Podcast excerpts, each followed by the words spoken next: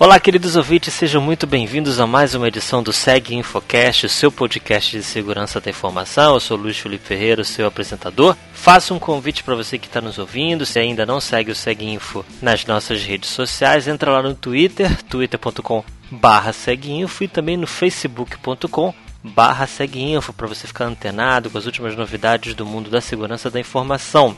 Você também pode ouvir os episódios que já foram gravados no seguinfo.com.br barra seguinfocast e também nós estamos no iTunes e também no SoundCloud. Lá você vai poder ouvir todos os nossos episódios. O Seguinfocast já existe desde 2013, já tem mais de 60 episódios para você ouvir. E hoje a gente tem uma convidada muito especial, daqui a pouquinho ela vai se apresentar. O tema de hoje é a norma ISO 27001 e eu já quero já fazer aqui as apresentações da nossa convidada de hoje, Andréa Mello. Como vai você? Seja muito bem-vinda. Olá, tudo bem? Como vai, pessoal? Hoje a gente tem um assunto bem interessante aí, que é a norma ISO 27000 da família 27 de Sistema de Gestão de Segurança, no qual tem sido muito falada aí mundialmente. Sem dúvida, né? Ela é uma norma que é praticamente sinônimo de segurança da informação e esse vai ser o tema do nosso podcast de hoje. André, eu estou te conhecendo agora, de repente algum ouvinte também não te conhece. Faz aí a apresentação, quem é a Andréia, para a gente saber. Bom, eu sou formada em administração de empresas, graduada em administração de empresas, com a especialização em gestão de tecnologia de informação pela FGV. E comecei a trabalhar com essas normas de sistema de gestão desde 2005. Então, eu falo das normas de sistema de gestão, no qual envolve a 27 mil de segurança de informação, a 20 mil de gestão de serviços, que é vinculada ao ITIL, e a 22301 de continuidade de negócio. Então, eu já passei aí por empresas como certificadoras da Inglaterra, que é a BSI, a Brittany Standard Institution, a Enortam, que é da Espanha, a RINA, que é da Itália, como auditora, e também sempre falando sobre essas normas, dando treinamentos, palestrando sobre essas normas, poder estar propagando no Brasil e explicando como é que funciona um sistema de gestão. E a ISO 27001 é uma das normas que eu trabalho há mais de 10 anos, e também fui consultora durante esse tempo, implementando em várias empresas, tanto públicas como particulares, levando essas empresas para certificação. Maravilha, mais do que qualificada para falar sobre o tema. Então, entrando direto né, na ISO 27001, vamos trazer aqui um pouquinho de história para de repente alguém que está ouvindo quer conhecer um pouquinho mais. Fala um pouco da história dessa norma, como é que ela nasceu. Conta um pouquinho para gente. Bom, vamos lá. As normas ISO, não todas elas, mas uma boa parte delas, elas são escritas lá no BSI, na Inglaterra, no, como sai como uma Britain Standard. Então a norma 27.000, ela surgiu como a BS 7799, como uma norma britânica. Quando uma norma ela é solicitada a ser escrita, é um grupo de trabalho sobre aquele assunto específico que se une para poder estar desenvolvendo aquele tema para a necessidade do mercado. E aí o BSI na Inglaterra, ele escreve as normas, ele normatiza esse assunto nas normas. Isso aconteceu com a 27.001, com a 9.000, com a 20.000, então todas passaram por esse processo. A 27 ela surgiu com a BS 7799, a Brittany Standard, e ela teve revisões aí em 99, né? O par dela, que a gente chama, é a 17799, que é o código de prática, vamos falar assim. Na verdade, ele apoia a 7799, elas se tornaram uma ISO mais ou menos em 2002, tá? Setembro de 2002, onde ela foi publicada e quando se torna uma ISO, ela toma uma proporção muito maior, né? Porque ela sai daquele núcleo britânico, da europeu e toma uma proporção mundial. Foi quando ela começou a ter as revisões e aí ela foi publicada em outubro de 2005 e a gente está na versão já 2013. E aí elas começam a ter um novo formato, as ISOs começam a ter um novo formato e elas cada vez mais se integrando. Quando eu falo da ISO 27000, a integração, ela se aproxima muito também da 9000 em alguns requisitos, da 20000 em alguns requisitos, da 22301 em alguns requisitos, né? Então, por isso que elas se integram e essas normas, quando a empresa ela busca as certificações e várias certificações, ela é para ser integrada. É isso que é o grande ganho para as empresas, tá? Então, o histórico dela aí, a gente está com a 27001, que é a norma certificável, é a 27001. A 27002 apoia a 27001 e tem toda a família aí da 27, como a 27005, que fala de gestão de riscos. Tá? A gente tem um, uma gama bem grande assim dessa família sobre a parte de segurança de informação. Maravilha. E qual seria o principal ou os principais objetivos de uma norma ISO, no caso da 27001 ou 27002 também, que são os controles, né, detalhados? Quais são os objetivos quando se cria uma norma como essa? É, eu acho que o grande objetivo das normas de sistema de gestão é você não estar apenas numa parte operacional de controles, né? Vamos falar da segurança de informação. Ela, na verdade, ela abrange um sistema de gestão onde envolve a parte de governança também. Os controles, eles são implementados e com o sistema de gestão também implementado, você consegue verificar a eficácia daquele controle, por exemplo. Você consegue colocar a autodireção também envolvida naquele sistema de gestão e naquela operação toda. Né? Você tem que disponibilizar recursos, você tem que conscientizar as pessoas, você tem que estar envolvendo toda a empresa na cultura da segurança de informação. As normas ISO, elas levam isso, elas acabam atingindo a cultura da organização como um todo. Né? E isso, na verdade, é, já puxando o gancho aí sobre o assunto da dificuldade, é uma das grandes dificuldades. É você estar mudando a cultura da empresa exatamente para essa nova visão de um sistema de gestão.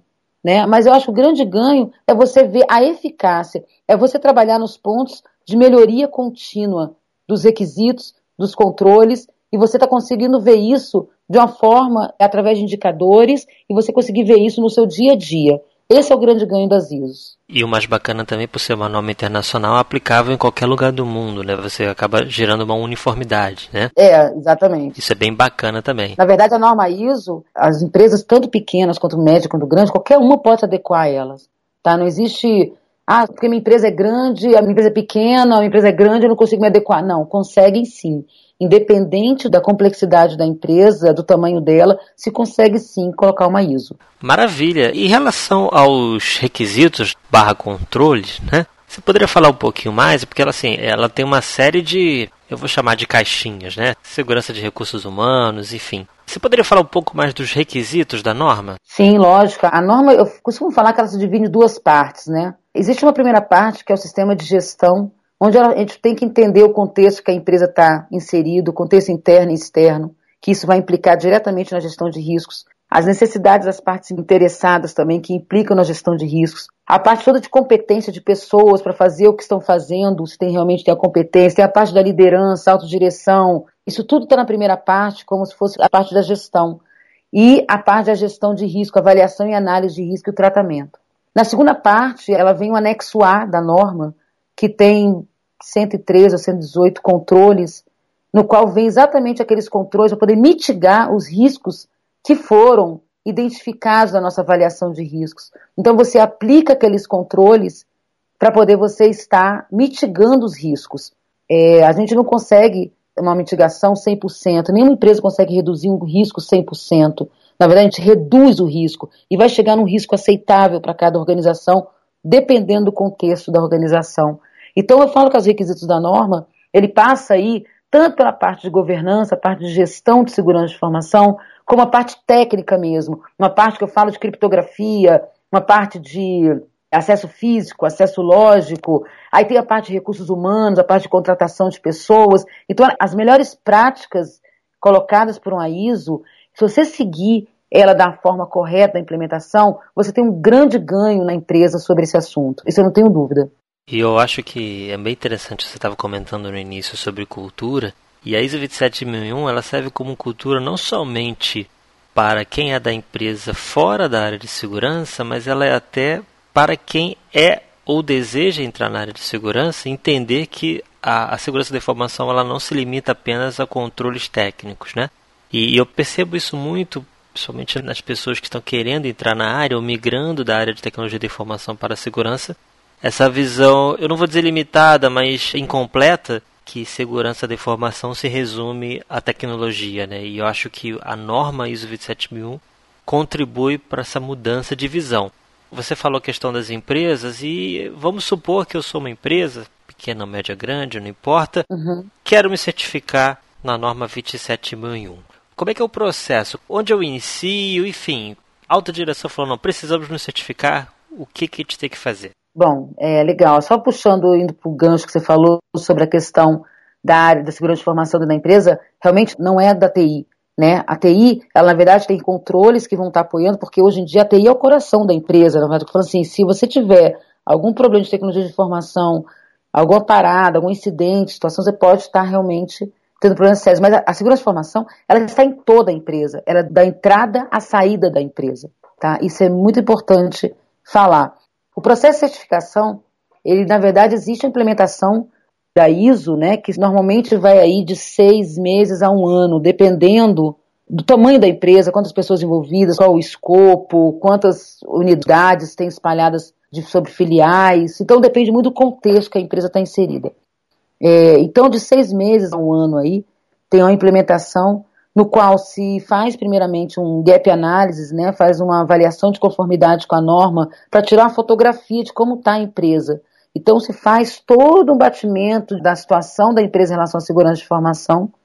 E aí no final desse gap analysis vem um plano de ação para poder exatamente ver quanto tempo vai durar, qual o nível de maturidade que a empresa está em relação à conformidade à ISO 27. E aí sim consegue enxergar esse tempo de implementação. É, após a parte de implementação, que envolve a organização como um todo, apesar de um escopo definido, a política de segurança de informação, uma política de classificação de informação, acaba impactando a empresa como um todo. Envolve a empresa, na hora que se está pronto para ir para a certificação, está pronto, e a consultoria, nesse caso, fala, ok, estamos prontos, ou se não a própria empresa que implementou, estamos prontos para ir, a gente chama a certificadora, a certificadora credenciada, que tem um selo de acreditação que possa estar certificando na 27, que no Brasil tem algumas sim, que fazem esse serviço, e começa um processo de certificação. É, uma das últimas etapas da implementação é ir para a auditoria interna, né, que normalmente se faz um pouco antes da auditoria externa, faz a auditoria interna em toda a empresa, exatamente para poder ver os gaps que tem, estar corrigindo, fazer ações corretivas para poder estar recebendo o auditor da auditoria externa. No processo de certificação, ele passa por umas fases, né, no qual a certificadora disponibiliza o auditor para fazer uma primeira fase da certificação, que é uma fase documental. É, após essa fase documental, estiver ok para ir para a fase 2, se faz a parte da implementação. Então, o auditor da certificadora volta à empresa e ele faz a parte toda da implementação, onde vai entrevistar as pessoas, vai poder andar em toda a parte de acesso físico, vai ver a parte de registros. Então, a parte da implementação em si mesmo, sistema de gestão. Neste momento, ele vai falar se está ok ou não para poder estar recomendando a empresa para 27001. Se tiver recomendada, ela segue, recebe o seu certificado e tem as manutenções que podem ser semestrais ou anuais. O certificado é 27 mil, ele dura três anos. Então, só no, depois de três anos existe novo processo de recertificação. Então, tem fases de auditorias para poder se chegar a realmente a certificação. E o mais importante, depois de certificar, é manter o certificado né? Porque esse é a grande dificuldade de você conseguir manter esse certificado, porque o sistema de gestão não pode cair. Ele tem que se manter durante aquele período para você poder ter o seu certificado na organização. E entrando nesse assunto que você já começou, eu ia perguntar justamente isso, né? Que você passou por todo o processo de certificação do início até o final, num processo bem sucedido. Isso. Mas a minha pergunta era o seguinte: no decorrer desse processo, né, relacionado às dificuldades, você comentou que a norma ela é aplicável a qualquer tipo de empresa, Sim. pequena, média ou grande, e essa análise de gap que vai dizer até o período, né, quanto tempo que isso demora. Isso. Claro que isso é variável de empresa para empresa. Exatamente. Mas o que, que você considera quais são as maiores dificuldades nesse processo, nas experiências que você já viveu? Olha, eu já passei por várias empresas, né? E eu sempre falo brincando assim, não acho que é um benefício seu essa dificuldade. Normalmente as dificuldades são as mesmas. E, na verdade, a grande dificuldade é a mudança de cultura. E o ser humano, né? Vamos falar assim. Exatamente para ele estar se adequando a uma nova cultura. Então, na verdade, existem alguns perfis aí que se adequam a essas situações que a gente vê. Às vezes, pessoas que se adequam muito bem a essa mudança de cultura e seguem junto a certificação e essas mudanças e benefícios que ela podem trazer para a organização no qual ele está inserido. Pessoas que simplesmente ficam estagnadas e se der certo, deu, se não der, também estou aqui. E pessoas às vezes realmente não se adequam a essa nova cultura e acabam jogando contra isso. Então eu já vi de tudo em relação a isso. Eu acho que as grandes dificuldades realmente é a mudança de cultura e você conscientizar as pessoas. Se você não tiver uma segurança de formação eficaz, ela pode causar um incidente na empresa que pode ter perdas quantitativas e qualitativas que prejudicam o próprio funcionário, que pode ter demissão de pessoas, tendo problemas sérios de perda de contratos, de multas contratuais. Então, essa conscientização é extremamente importante na parte de segurança de informação. É o que eu digo sempre assim: você pode gastar milhões com tecnologia para poder estar tendo uma segurança de informação eficaz em relação a controle tecnológico. Mas uma pessoa, ela pode quebrar tudo isso. Né? Se ela não for consciente que ela não pode vazar uma informação confidencial, por exemplo, que ela não pode estar falando em público uma estratégia da empresa. E isso eu já vi demais pessoas que conversam sobre estratégias da empresa, ou dentro do avião, ou no barzinho no happy hour, ou na fila do supermercado, como se fosse isso da vida delas. E assim, na verdade, a informação ela pertence à empresa. E a empresa tem sua estratégia de segurança de informação e sua estratégia de atuação. Então, eu considero que a grande dificuldade do processo de segurança de informação, falar de segurança de informação, é o humano mesmo. É essa quebra de cultura e a conscientização.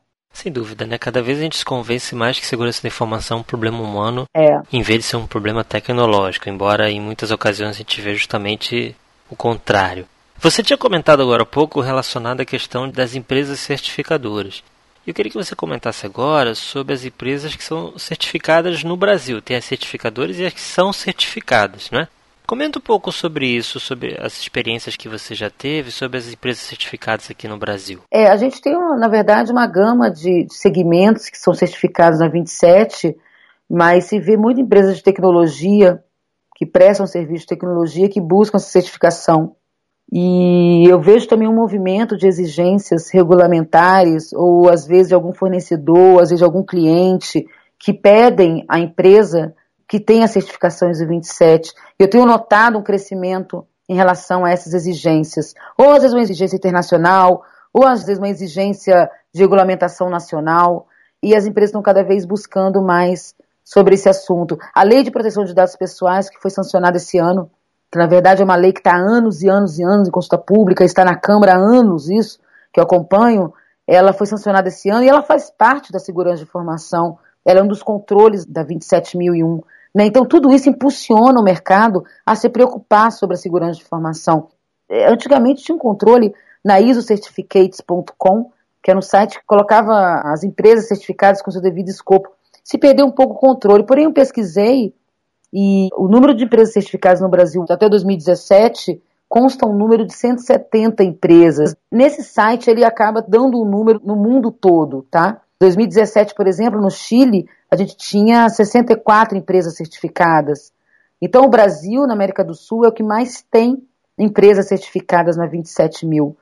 É, então, vamos falar que 2018 teve um crescimento, a gente está chegando com 200 empresas certificadas no Brasil. Eu considero pouco sabe? Eu considero pouco, eu falo isso desde 2005, 2006. Tanto que a gente fala, a gente palestra, a gente fala da importância da segurança de informação, eu acho que o número ainda é baixo.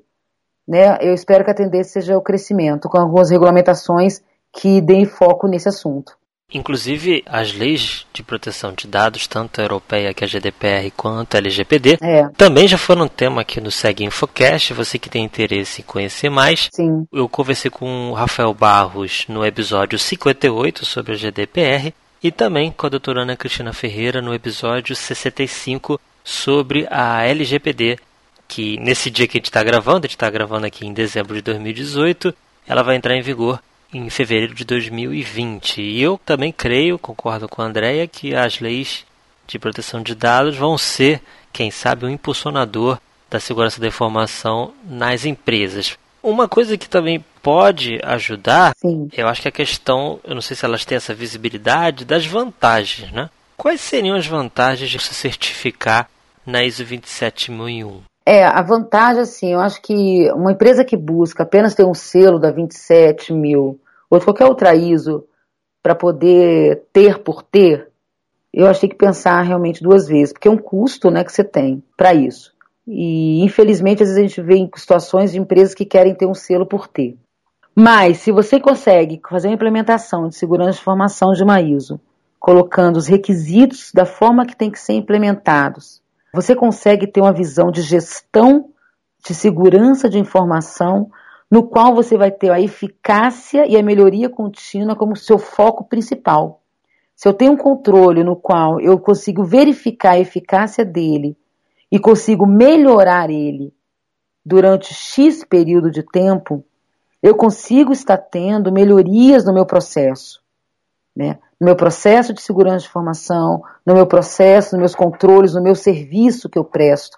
Então, quando você consegue implementar de uma forma séria, de uma forma que você tenha preocupação com a segurança de informação, você vê vantagens no seu dia a dia, consegue conscientizar as pessoas que isso é fundamental para a sobrevida da empresa, que um vazamento de informação pode estar prejudicando, que o incidente pode ser grave e com isso prejudicar, a gente consegue ter um resultado muito bacana em relação à segurança de informação. Mas é um trabalho realmente, como eu falei, da cultura da empresa, de você colocar isso no seu dia a dia.